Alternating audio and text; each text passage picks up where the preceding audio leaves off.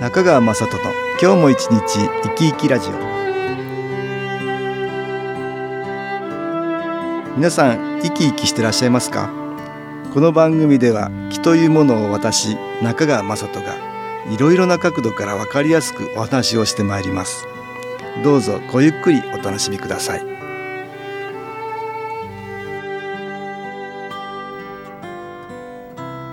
中川雅人の今日も一日生き生きラジオ。この番組は気のある生活あなたの気づきをサポートする株式会社 SAS がお送りします。おはようございます。株式会社 SS の中川雅人です。今日も東京センターの佐久間一子さんと気についての話をしたいと思います。佐久間さんよろしくお願いします。はい、よろしくお願いいたします。えー、と月刊反撃って私たちね、SS では出してるんですけども、はい。関東対談って言ってね、対談記事をね取材させてもらってるんですよ、はい。今月出る5月10日発売の6月号では坂村新民さんってね「念ずれば花開く」っていう詩がね有名な詩人なんですけど2006年にね98歳ではい。お亡くなりになってるんですけど、坂村新民さんのね記念館が愛媛県の松山市隣にある戸部町にね、はい。あるんですよね。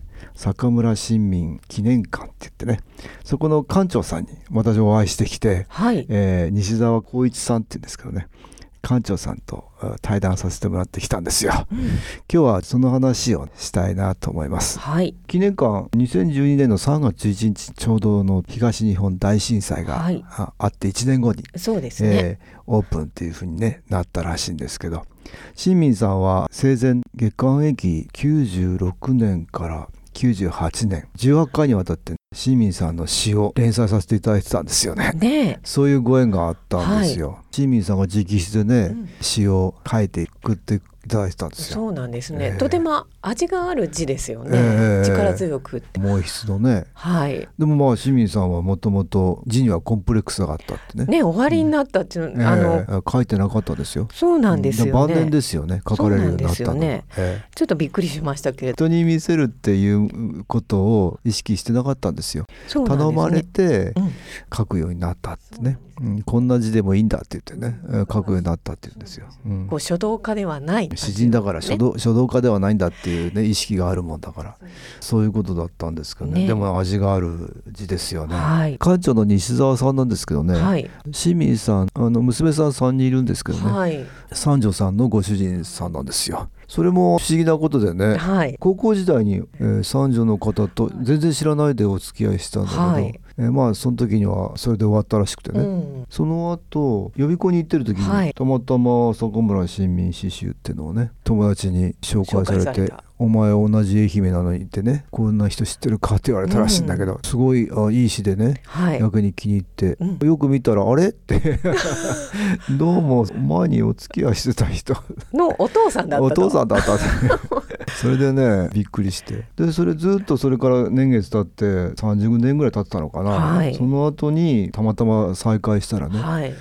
お互いそれぞれ結婚されてたんだけど、はいそれぞれ別れていてもう独身だったと。再会したらまた意気投合して今度はご一緒になったと。ねえ。清水さんの熱烈な詩のファンだったそうでんだけどもすよね、もともと。ねえうんうんそれで家族のお付き合いになったんですよねたという。ことです。で清水さんだから晩年をはい。よくご存知なんですよね。ねそれが新民さん亡くなった後、うんはい町からのお話で、うん、坂村新民記念館が、はいうんできることになるんですよね。そうですね。やっぱりね熱烈のもともとファンだったという思いが、うん、そうですね。あの後ですありますよね。ええそうですね。まあだからこれもねうまくできてるっていうか。できてますねお互いに離婚してたなんてね。不思議なご縁ですよね。ね。だから私もお話ししたんですけどね、うんうん。ええ新民さんに託されるような形になってるんじゃないのそうですよってね。ここで音楽に気を入れた CD 音気を聞いていただきましょ「き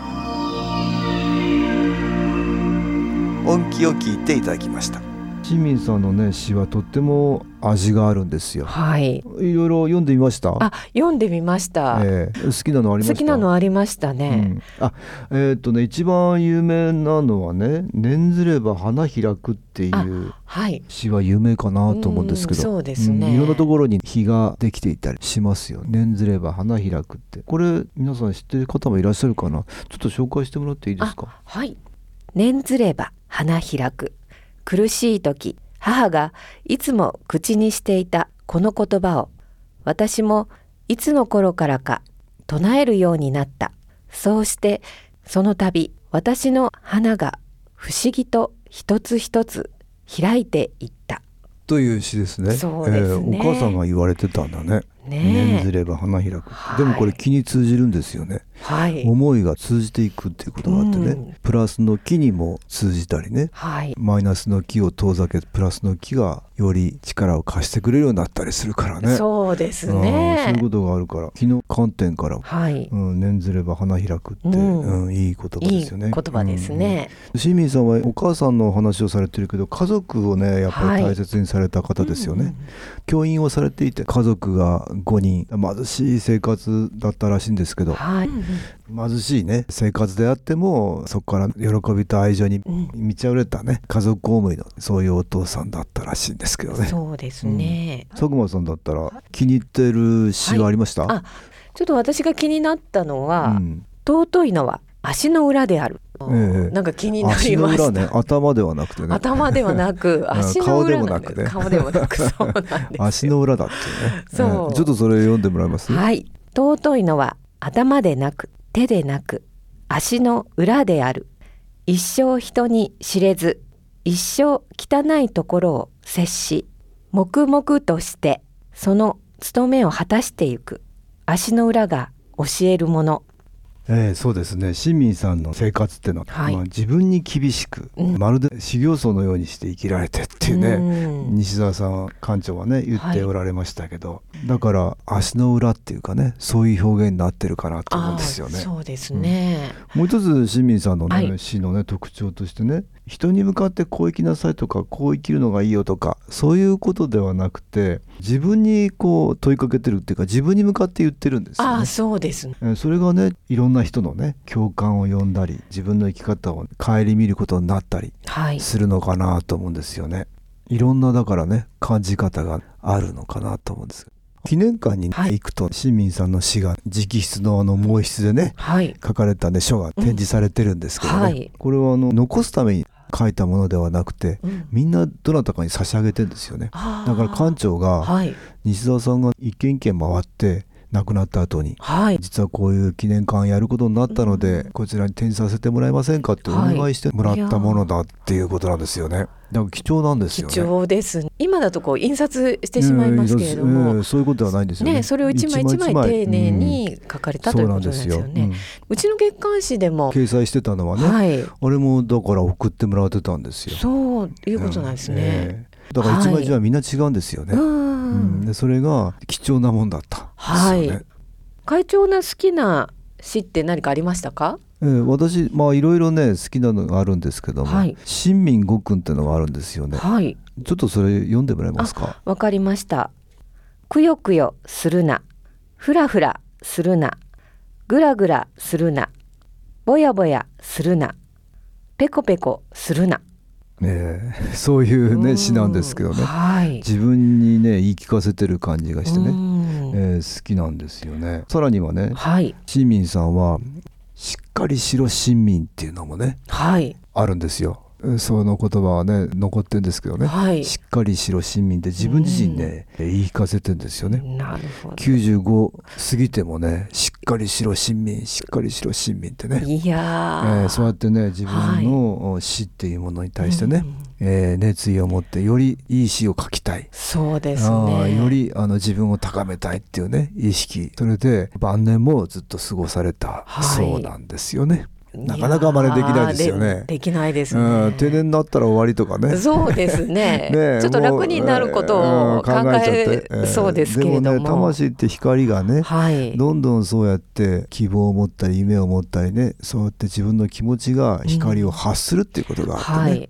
そうやって輝ける人生を送れると、うん、亡くなった後もね輝く魂になるっていうことがあると思いますよ。そうですうんね自。分自身が光を放っていくっていうかね、はい。そういうことがあると思う。うんちょっと辛い時には苦しい気持ちが多くなってなかなか前向きにはなれませんよね。そうですね。そういう時にはね、はいちょっと外から光を入れて、はい新機構のようなねうん光を利用して、えー魂を少し輝かせる方向に促してもらうと、そうする。といいかなと思うんですけどねそうですね。ちょっと応援いただくえーなかなか市民さんのよようにはね我々凡人になれないですから。そうですねね。えーちょっとマイナス的になった時には、はいうん外からのエネルギーも利用できるとねよりまたうん夢や希望を持ってねはい。前向きにチャレンジできることが増えるんじゃないかなと思うんですけどね。そうですえー今日は坂村新民記念館はい。館長さんとのね対談のお話から坂村新民さんの詩をね少し紹介させてもらいましたどうもありがとうございました。ありがとうございました。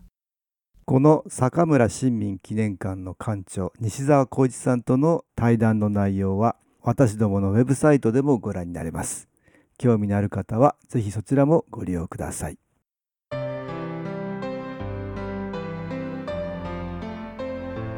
株式会社 SS は東京をはじめ札幌名古屋大阪福岡熊本沖縄と全国7カ所で営業しています私は各地で無料体験会を開催しています。5月14日月曜日には東京池袋にある私どものセンターで開催します。中川雅人の昨日話と昨日体験と題して開催する無料体験会です。新気候というこの気候に興味のある方はぜひご参加ください。ちょっと気候を体験してみたいという方体の調子が悪い方ストレスの多い方運が良くないという方気が出せるようになる研修講座に興味のある方自分自身の気を変えるといろいろなことが変わります。そのきっかけにしていただけると幸いです。5月14日月曜日午後1時から4時までです。住所は豊島区東池袋1-30-6池袋の東口から歩いて5分のところにあります。電話は東京03-3980-8328 3980-8328です。また SAS のウェブサイトでもご案内しております。お気軽にお問い合わせください。お待ちしております。